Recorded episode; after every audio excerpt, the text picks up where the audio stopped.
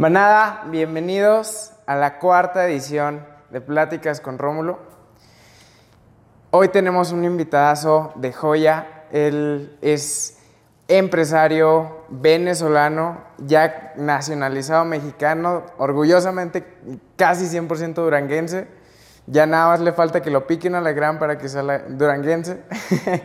y también es eh, asesor y eh, speaker de chingos de, de- de conferencias. Así que vamos a pasar con. ¡Woo! ¿Qué onda? ¿Qué onda, carnal? Qué, Un gustazo. Qué bueno que estamos acá. qué bueno verte. Zane. Qué bueno verte. No, el gusto siempre ha sido mío, carnal. Tú sabes que hay que hacer crecer el entorno. No hay de otra. Ah, huevo. Excelente, pues entonces vamos a pasar a la barra a echarnos unos rómulos. Como debe ser. Me, me vas a tener que dar el... el- No me ha picado todavía un alacrán, fíjate. Y la verdad, eh, yo creo que ese requisito de preferencia que se. ¿Tenemos alacranes? ¿Sí? Sí, ¿Te, ah, ¿te traes órale, uno? Órale. Muy bien, entonces, mira, ¿qué te parece si me dejas concentrarte? No, claro. Te voy a, a preparar unos tragos, pero te voy a pedir, por favor, que nos cuentes toda tu experiencia con el mezcal. Eh, si te gusta, no te gusta, cuántas buenas eh, reuniones has tenido con mezcal, cuántas no. Va. Y yo mientras te voy preparando. Unas buenas. No, bueno, fíjate que con, con el mezcal, precisamente cuando yo llego aquí hace ya 16 años, tengo yo viviendo aquí en México, Ok. este, una de las primeras cosas que me topó aquí en Durango, pues es con el mezcal de aquí. Ajá. Y fíjate que fue como casi amor a primera vista, canal, porque a nosotros, pues en Venezuela tú tomas tequila y bebes tequila. La tequila el tequila que llega ya, pues, eh, eh, no voy a decir marcas, pero son- son tequilas que no son los mejores, vaya. Ok. Pero resulta que llegando acá empiezo a probar de las mezcales de la región Ajá. y yo empiezo a decir, ah, caray. Oye, con mucho más cuerpo, con mucho más sabor, que, porque ya pues el tequila pues ya está un poquito este, tergiversado el asunto con la, pues, con la industrialización más que todo. Ajá. Pero estas son cosas que em, me tocó probarlos de, de una manera muy artesanal, este, casi que te lo daban era en, este, en una jicarita para que la me, tocó, me tocó probarlo así de... Y de a partir de allí, fíjate que eso sí fue como amor a primera vista. Recuerdo hasta las primeras botellas de mezcal que yo me llevé a Venezuela. Ok. Así que tuve que llevármelas de contrabando porque mm, era mezcal que, como el que uno consigue de, de manera regular. Sí, sí me haces el ¿no? honor. Perfectísimo. Y entonces ese mezcal que conseguía no tenía etiquetas, no tenía nada, venía solamente en una pura botella. Ajá. Y resulta que este, este, estos mezcales en aquel tiempo, se me sabes que préstame la cuchara. O, o si quieres, mira, le puedes agarrar. Ay, Ah, eso. con paciencia se evita. Como todo. Entonces, este resulta, hay que abrirlo poquito a poco porque hay que respetar el espíritu que trae adentro. Exactamente. Se ve que Zane sabe definitivamente tomar mezcal muy bien, Zane. Este, y como te decía, la llevé sin etiqueta y sin nada. Logró pasar y cuando lo llegué a, cuando lo probaron mi familia en Venezuela, Ajá. decían, ¿y esto es, qué es tequila? ¿Qué es? ¿Es aguardiente o algo? Porque por la forma en cómo venía. Ajá. Digo, no, es que esto es mezcal.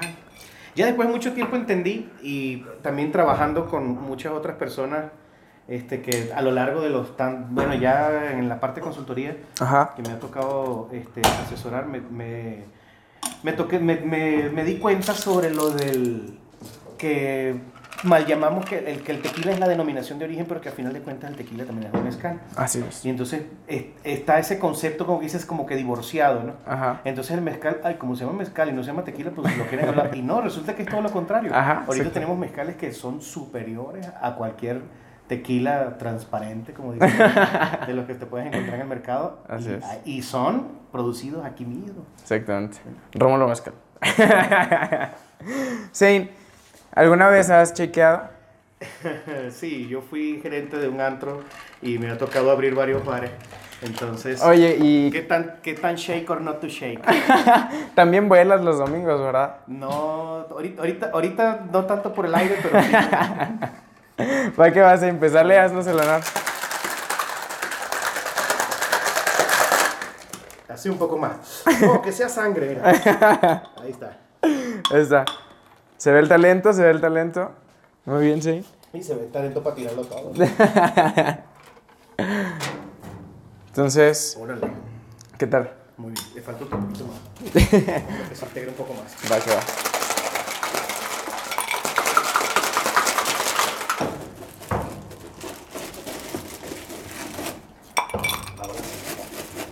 ¿Listo? Entonces, ahora sí, Todo tuyo. muy bien. Zane, me gustaría que siguiéramos con la tradición de que este trago no está actualmente en nuestra carta, Ok. pero es un honor tenerte aquí y va a ser un honor que tú le pongas el nombre a esta bebida. Así que Ah, no, pues es. Imagínate qué compromiso me has puesto. lo es, lo es, es una gran responsabilidad. Te voy platicando qué, qué lleva ¿Qué lleva? Y tú pues vas agarrando inspiración. Ok. ¿Te late? Perfecto. Hasta ahorita llevamos meramente rómulo de menta, Muy bien. jugo de granada Muy bien. y luego viene esta chulada que es agua tónica. Casi le pongo agua tónica a todo, a los frijoles. Para todo. tonificar. Ajá, ay, ay, ñe. Viene, viene un, un traguito de, de agua tónica. Para darle espíritu. Ay, papá, ¿quién te pegó? Y luego viene. viene, Se va a descontrolar. viene también un poquito de refresco con limón y aparte un pequeño toquecini de refresco de jengibre. ¿Te gusta el refresco de jengibre? Mira, me gusta mucho el jengibre. Ajá. Este. Pues aparte de todas las propiedades que traes, pero el ginger, uff, es un buen toque que le da mucho. Ajá. Ah, entonces te decías, te había tocado trabajar con algunos, en algunos bares, en algunos antros. Ok. Y me tocó muchísimas veces entrarle al quite porque de repente no iba el barman. Ajá. Y bueno, pues uno como buen gerente, pues hay que entrarle. Rifarse de todo. Ajá. Y sí, este, cuando traíamos gente de cursos de Ciudad de México para entrenar a los chicos, Ajá. me tocó entrenar, eh, estar en, presente en los entrenamientos de, de mixiología, aprendimos algo de mixiología molecular. Ajá, sí, claro. Va. Esto, esto me, me, me suena como que vamos a tener que hacer una segunda entrevista donde tú nos Ah. prepares algo. De hecho, igual, porque tengo varias preparaciones con mezcal de mi, debajo de mi manga que ya después te te las heredo. Co- como pueden ver, Zane es un estuche de monerías, o sea, hace de todo. Así que, pues, Zane, ¿te parece si, Permíteme. bueno, Claro. Probamos, ponle nombrecito y luego ya nos pasamos al siguiente, ¿te parece? Rayos. Está muy bueno, está muy bueno. Y muy refrescante, fíjate. Ahorita que está haciendo un Sí. super calor. La verdad, qué bueno está. Eh, El, el- se le siente el rómulo de menta, pero muy bien, porque aparte no pierde ese, ese toque del mezcal. Ajá, sí, sí, sí, el El ahumado. ahumado no lo- se, siente completo. Genial. Sí, ¿qué nombre le quieres poner? Ya, ya, ya, ya. Ya. O es más, ¿qué te parece? Vamos a inspirarnos. ¿Qué te parece si lo piensas? Nos vamos a la entrevista y al último se lo pones o, se lo, tengo. o se lo quieres rifar de una vez. Ya se la tengo. A ver. Fíjate, por los tonos que tiene rojizos, Ajá. el jugo de, ¿De granada? de granada, Ajá. Que parece como algo así como, como, como, san- como sangriento, algo así. Ándale. Ajá. Yo lo llamaría sangre real. ¿Qué hubo? Sí, andas con todo. Sangre real. ¿Por qué? Porque aparte es como cuando los vampiros toman su elixir de, de sangre de verdad. Sí, claro. Y la verdad sí está muy bien, la verdad. Sangre real. Si no te gusta, lo podemos cambiar. No, hombre. Tú, tú, tú dices. Sangre real, pero con Z, la sangre. Ok. O sea, no es sangre con S, es sangre, Sangre con, con Z, de Zane. Es sangre. Sangre real. Se queda. Se, Se queda. queda. Entonces, aquí tienen sangre real. y pues nos vamos a pasar al sillón de los secretos oscuros de Zane para que nos cuente todas sus verdades. Así que nos vemos de aquel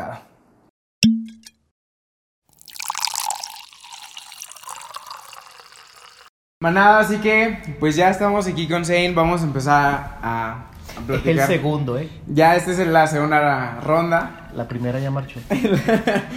Así que si ven que, que Zane empieza a tartamudear o algo, pues ya saben que, que fueron los tragos. Así que, Zane, por favor, platícanos, llénanos de toda tu sabiduría.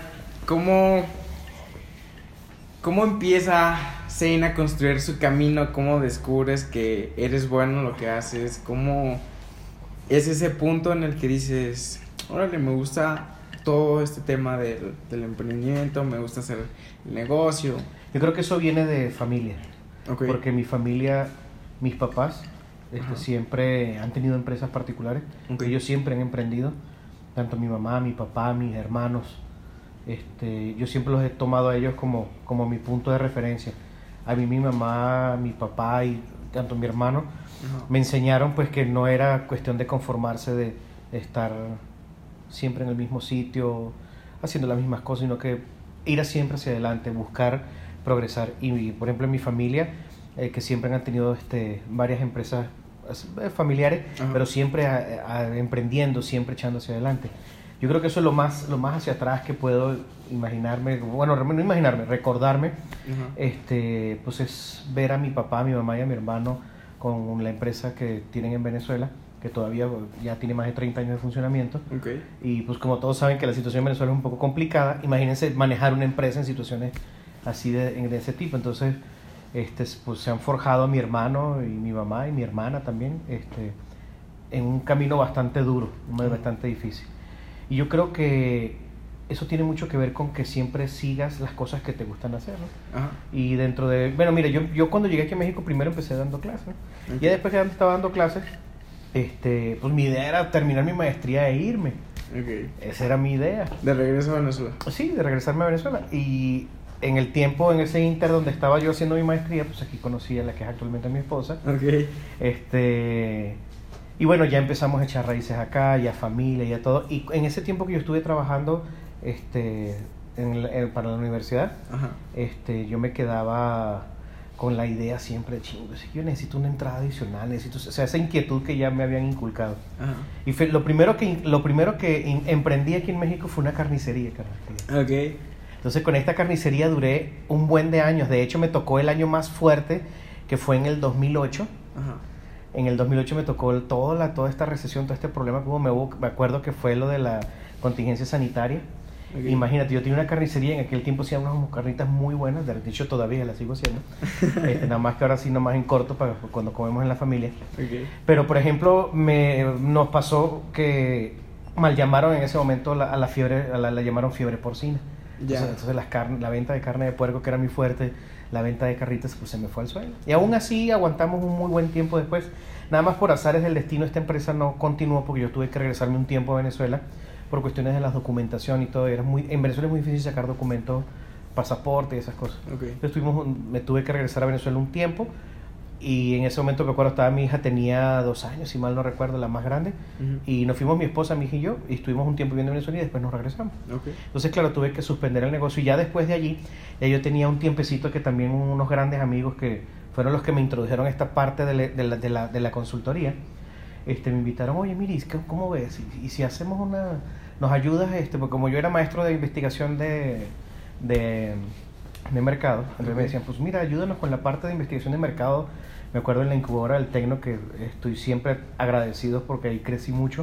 Ok. este me acuerdo que me- este, la empresa con la que trabajaba este, decide en ese momento ya deslindarse del, del Tecno y quedo yo así ay y le pregunto al que era el que era en este en- entre comillas pues era mi jefe no eran, eran compañeros de trabajo. Ajá. y digo oye y si me quedo yo me dice sí no hay ningún problema y yo me quedé atendiendo a- en este caso me acuerdo en aquel tiempo al, al, a la incubadora del ITD Ok. y fueron mis primeros clientes, este, como tal incubadora del ITD, pero después ahí me di cuenta de todo eso que, de que as- me salía muy bien el desarrollo de las empresas. Entonces llegaban empresas de todos tipos, o sea, muchos, o sea, que pudiera, pudiera decirte, ah, te fuiste, te enfocaste a hacer una parte en específico. Digo, no, o sea, porque nos llegaban empresas de todo tipo, de base tecnológica, de servicios, de todo. Y en ese momento, bueno, lo, lo padre que estaba era pues que captabas mucha información y te llenabas de mucha información. Ajá. Ya después cuando este, decido, en esto también, en ese momento estaba funcionando también la carnicería, entonces complementaba mis actividades de la carnicería junto con la, con la consultoría. Pero aparte también daba clases en la Unipoli. Eh, entonces, mm, eh, de la universidad, de la primera universidad en la que trabajé me deslindé, este, ya no seguí trabajando con ellos, pero me fui a dar clases a la, a la Unipoli y allí estuve trabajando nueve años hasta hace poquito. Ya no sé, por las cuestiones del trabajo y de, ya de muchas ocupaciones se me, se me imposibilitó porque ya tenía que salir fuera de México, perdón, fuera de aquí de Durango. Entonces, al salir eso significaba que no podía llegar a veces a clase, tenía pasaban tres, cuatro días que no les podía. Y la verdad, como siempre hemos preocupado por darle calidad, yo no les podía chafiar hacia mis alumnos y yo he decidido en ese momento, pues ya no dar clases. Pero tengo 19 años de experiencia dando clases a nivel universitario. Este, pues bueno, eso en la parte de, de, de, la consultoría, así empezó. Y como veía, y me daba mucho gusto porque las empresas yo veía que este, crecían y se estaban y se permanecían.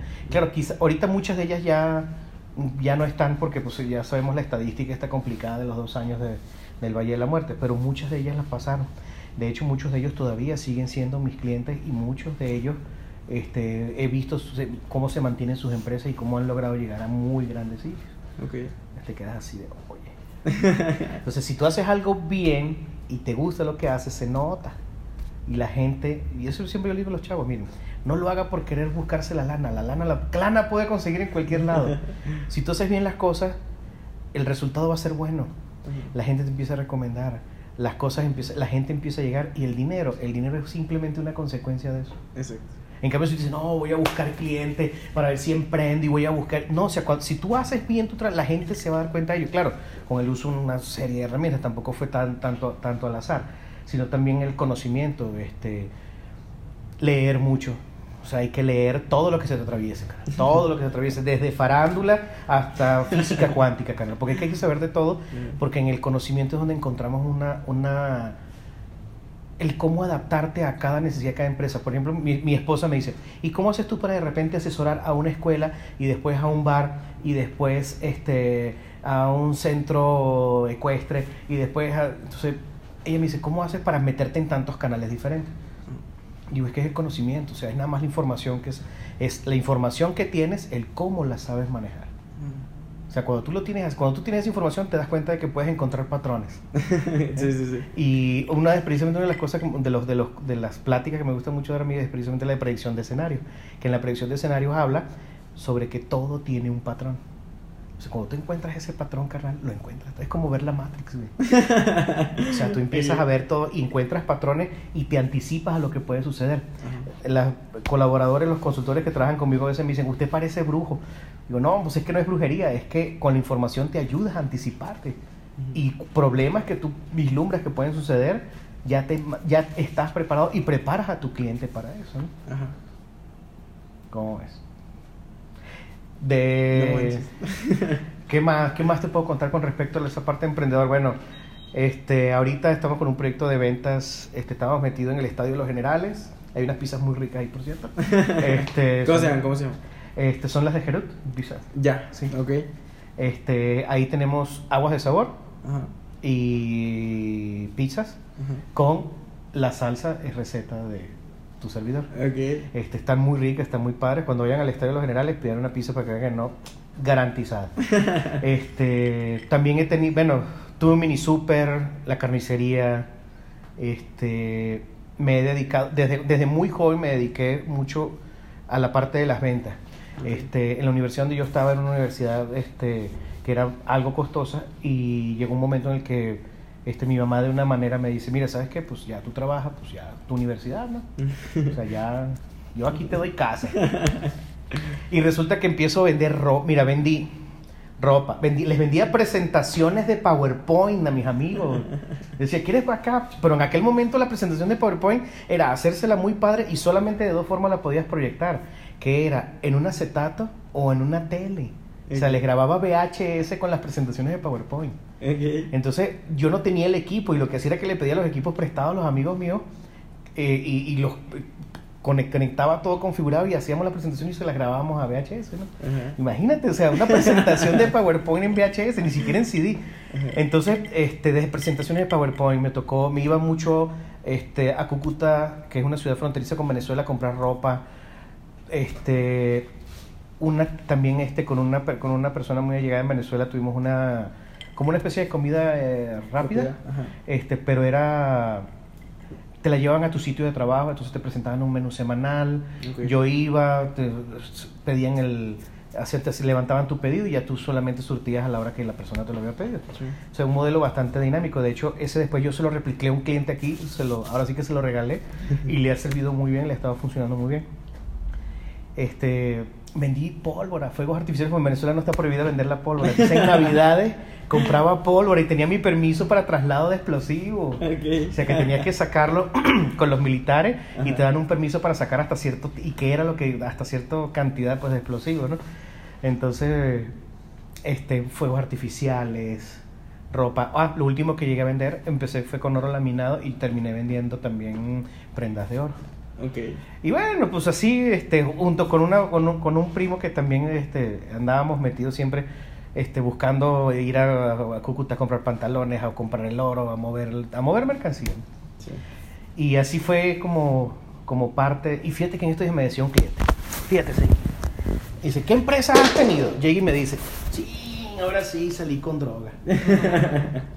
dice, a ver, Sein, ¿tú qué empresas has tenido? Y ya más o menos le cuento lo mismo que te estoy diciendo. Ajá. Dice, ah, ok, perfecto, porque es que a mí no me gustaría un consultor que nunca ha tenido una empresa.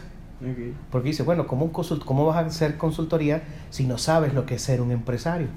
Entonces, bueno, a mí me, toca, me tocó rifármela en ese momento este, este, con todo eso que he vendido, que me ha tocado vender. Ah, los pantalones levantapompas eran el, la- el éxito. Entonces, este, pues así le hacíamos y vendía crédito y ahí poco a poco íbamos agarrando, íbamos agarrando lana y así, así. Y eh, eh, así, sí- así ha sido mi transitar. En mi empresa como tal, que es Smart Business Consulting, tenemos ya nueve años funcionando. Ujú. Este, se desprende de estas mismas asesorías que damos en Altecno. Ok. Este, ya llegó un momento que también ya se me, se me dificultaba participar de manera activa en la incubadora y ya pues tomé rumbo ahora sí que solo. Este, sin embargo, en el camino he tenido que hacer alianzas con mucha gente valiosa que no solamente me han impulsado mi marca, sino que nosotros también hemos ayudado a impulsar a la de ellos, complementando servicios. Haz de cuenta que nosotros somos son te proveemos soluciones, lo que tienes, lo que te duela. Tú dime qué y nosotros buscamos, generamos redes de negocio, generamos este incentivo para compras de, activ- de, de artículos locales. Si hay proveedores locales, si hay prove- si tú necesitas un proveedor de algo que tienes de fuera, buscamos la forma de generar un proveedor local interno que que se genere y que te ayude a impulsarte para poder generar economías de escala, de todo, te digo, hemos hecho de todo. Ya, ya no sé qué preguntarte. No, ahora sí que adelante, adelante. ya nos contestaste todo. Pero no, no te creas. La verdad es que. Tiren el guion ya. ya borren todas las preguntas. No, la verdad es que, qué fregón que, que nos, nos cuentas la esencia de lo, del cómo empezaste, del- desde el haber eh, vendido pantalones levantapompas y todo. Muy buen negocio. Ya me lo sé. No, ya yo no vendo pantalón levanta pompa, ¿no? Pero, pero es muy buen negocio. Pero, pero lo, lo, lo que me encanta es cómo nunca tuviste como ese tema de, de no, cómo yo voy a estar vendiendo pantalones acá y después me paso a vender carnitas o tengo Mm. una carnicería, que ya nos contabas que te habías casi volado un dedo y... Sí, de hecho no es por ser grosero, pero me falta un pedazo de este dedo aquí arriba que Ajá. me lo, me lo volé en una picando carne. Ajá. Porque, no, y de hecho son muchas, o sea, son muchas las cicatrices. De hecho son 10 puntos en este dedo porque me pasé un cuchillo así fileteando y casi me, me- me arranqué el dedo con todo y, y uña. Este, son otros.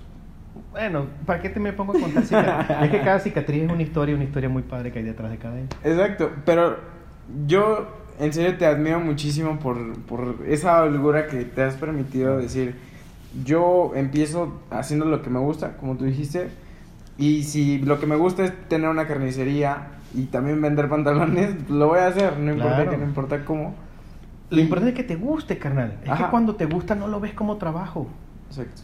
De hecho, yo lo tengo en mi, en mi, en mi Facebook, habla sobre, este, en- en- en- le coloco en la descripción, Ajá. es que haz de tu pasión tu profesión y lo demás será, el- el- ya el trabajo deja de ser trabajo. Fracasos he tenido, porque no todos también ha sido miel sobre hojuelas. He tenido momentos con mi cuenta bancaria muy gorda y momentos que le he tenido eh, bastante deprimente. Pero el asunto es que siempre va a haber tiempos buenos, siempre va a haber tiempos malos. El asunto es ser previsivos, el, el anticiparte, el tomar siempre el fracaso como un aprendizaje. Sí. A mí me gusta mucho recomendar que vean la película La familia del futuro. Se llama Ok. Meet the Robinson, que es una de animación de Disney. Ok, no lo he visto. Es, te la recomiendo para que la veas porque habla mucho sobre el fracaso. Ajá. Y ellos celebran el fracaso este, mucho más que el éxito. Si sí que del éxito que aprendes. Ok, lo hiciste bien, perfecto. Pero del fracaso es de donde más obtienes el aprendizaje.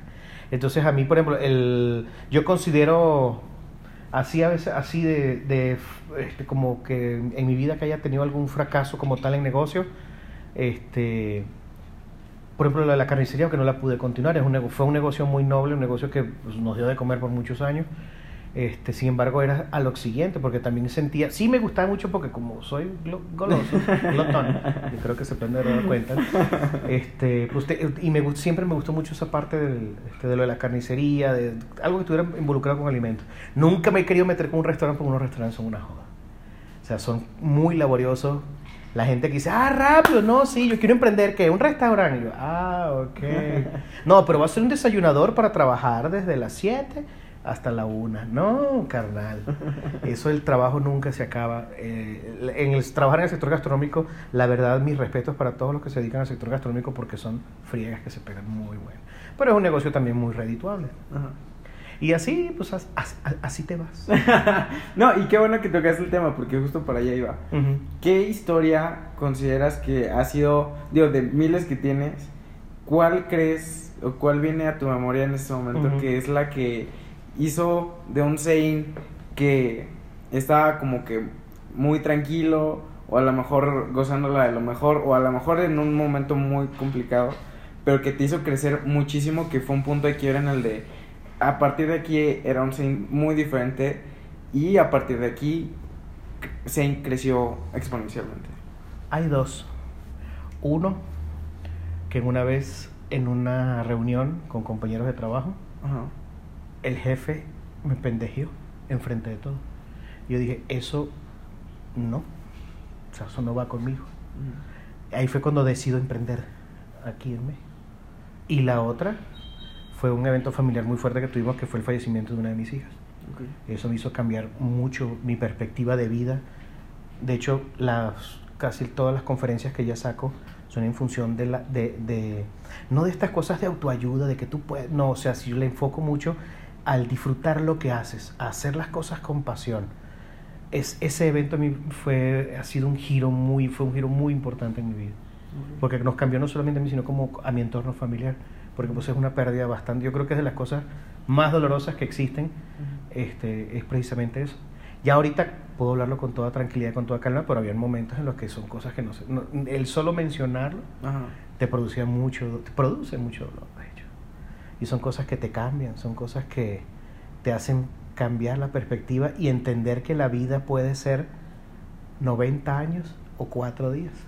Yo lo saco porque mi papá murió como a los 90 años y mi hija murió a los 4 días. Entonces una vida puede ser o 4 días. Yo creo, por ejemplo, en el caso de mi, de mi hija, vivió intensamente esos 4 días y mi papá que vivió 90, vivió intensamente esos 90 años. Entonces no importa la cantidad de días que le quieras poner a tu vida, sino la intensidad con la que estás viviendo dentro de ella. Y eso es lo que a mí, eso fue, eso fue lo que más me cambió de ahora, de que si hay algo que no me gusta, simplemente no lo hago. Si hay algo que no me va a hacer llenar, si hay algo que no me va a hacer crecer, no lo hago. Simple, y con todo el respeto que me merece la gente que me lo pudiera proponer, te pongo ahora tu caso. Me dice, Zane, te quiero entrevistar. Si eso a mí no me hubiese gustado y yo sé que esto no me hace crecer, yo te digo no. Y Yo sabes que no, carnal, es que, sí, es que, ay, ese fin de semana tengo que ir a México. Pero no, o sea, este, así te lo, te lo pongo de esa manera. O sea, si hay algo que no me gusta, simplemente no lo hago. Y si tengo que hacerlo porque no hay otra forma, porque hay cosas que si no, vaya, por este, pongo un ejemplo, una fila en un banco. Son cosas que no me gustan, por eso tengo banca electrónica, tengo todo para ni asomarme a un banco. Pero cuando hay que ir, pues ni moneda, o sea, hay que destinarle el tiempo específico. Pero no darle a las cosas que ya no están sobre mi control, darle el tiempo exacto que ellas necesitan. Ni más ni menos. Igual que de repente tenemos clientes que son batallosos. Este, eh, eh, que hemos fracasado con clientes, sí, hemos tenido fracaso.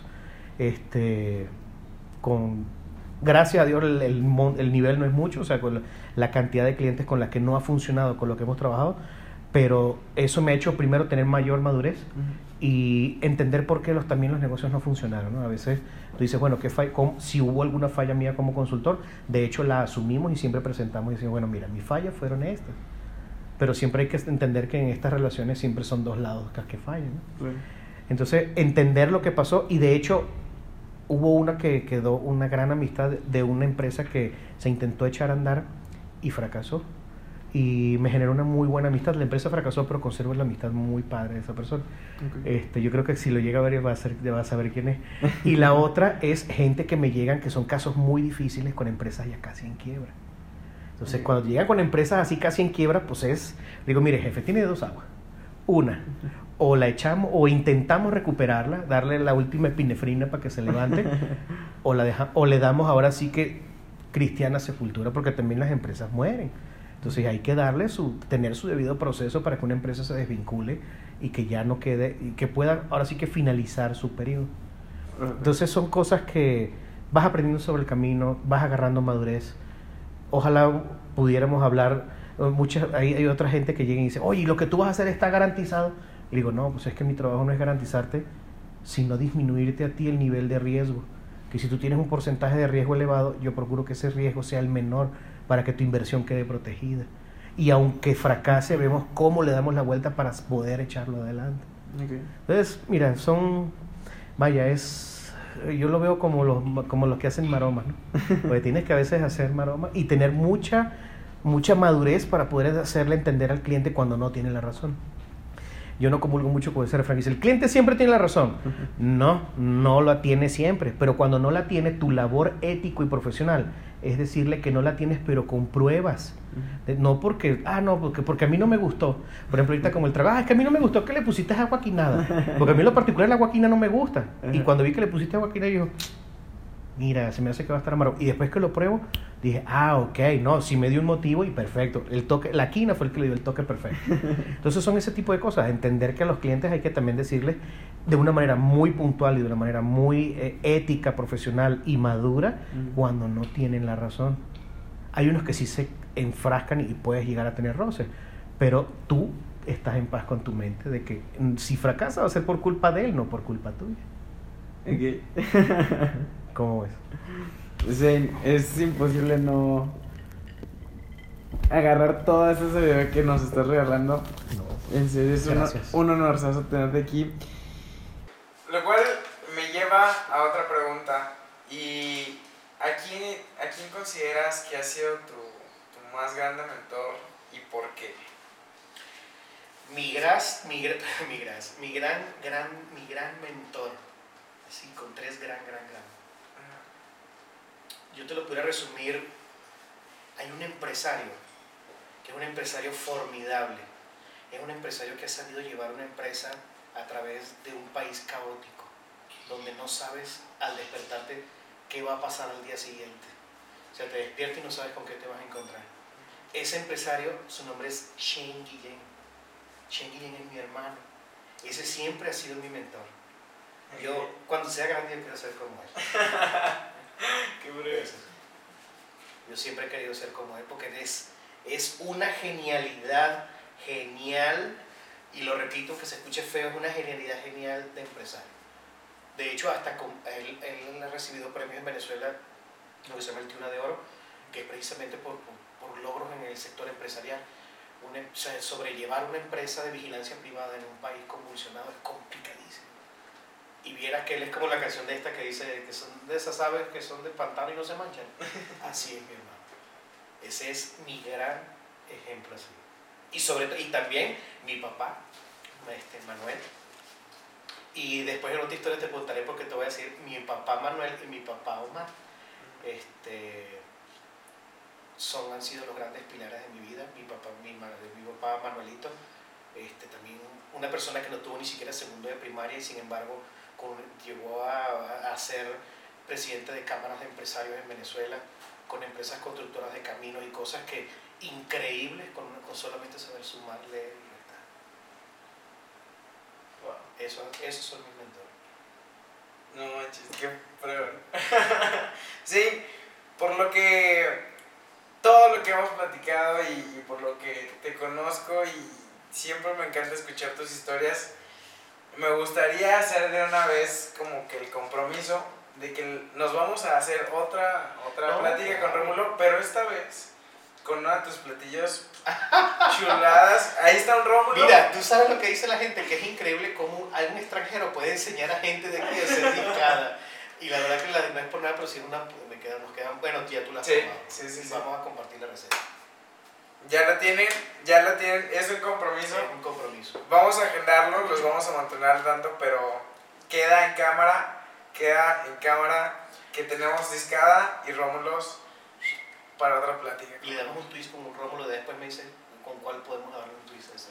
No se diga más, no se diga más. Muchísimas gracias por el espacio. Sí, la verdad que mira, este tipo de cosas no esperamos que este, la gente se quede con esa, de querer siempre hacer lo que le gusta. No, hombre, es, es, un honor y para nosotros es un placer poder tenerte aquí, poder tener tanta gente de valor en, en Pláticas con Rómulo que le pueda compartir a más gente todas estas historias que que te cambiaron la vida y que no sabemos a quién también nos puede cambiar la vida el que nos, lo cuentes. Así que se te agradezco muchísimo.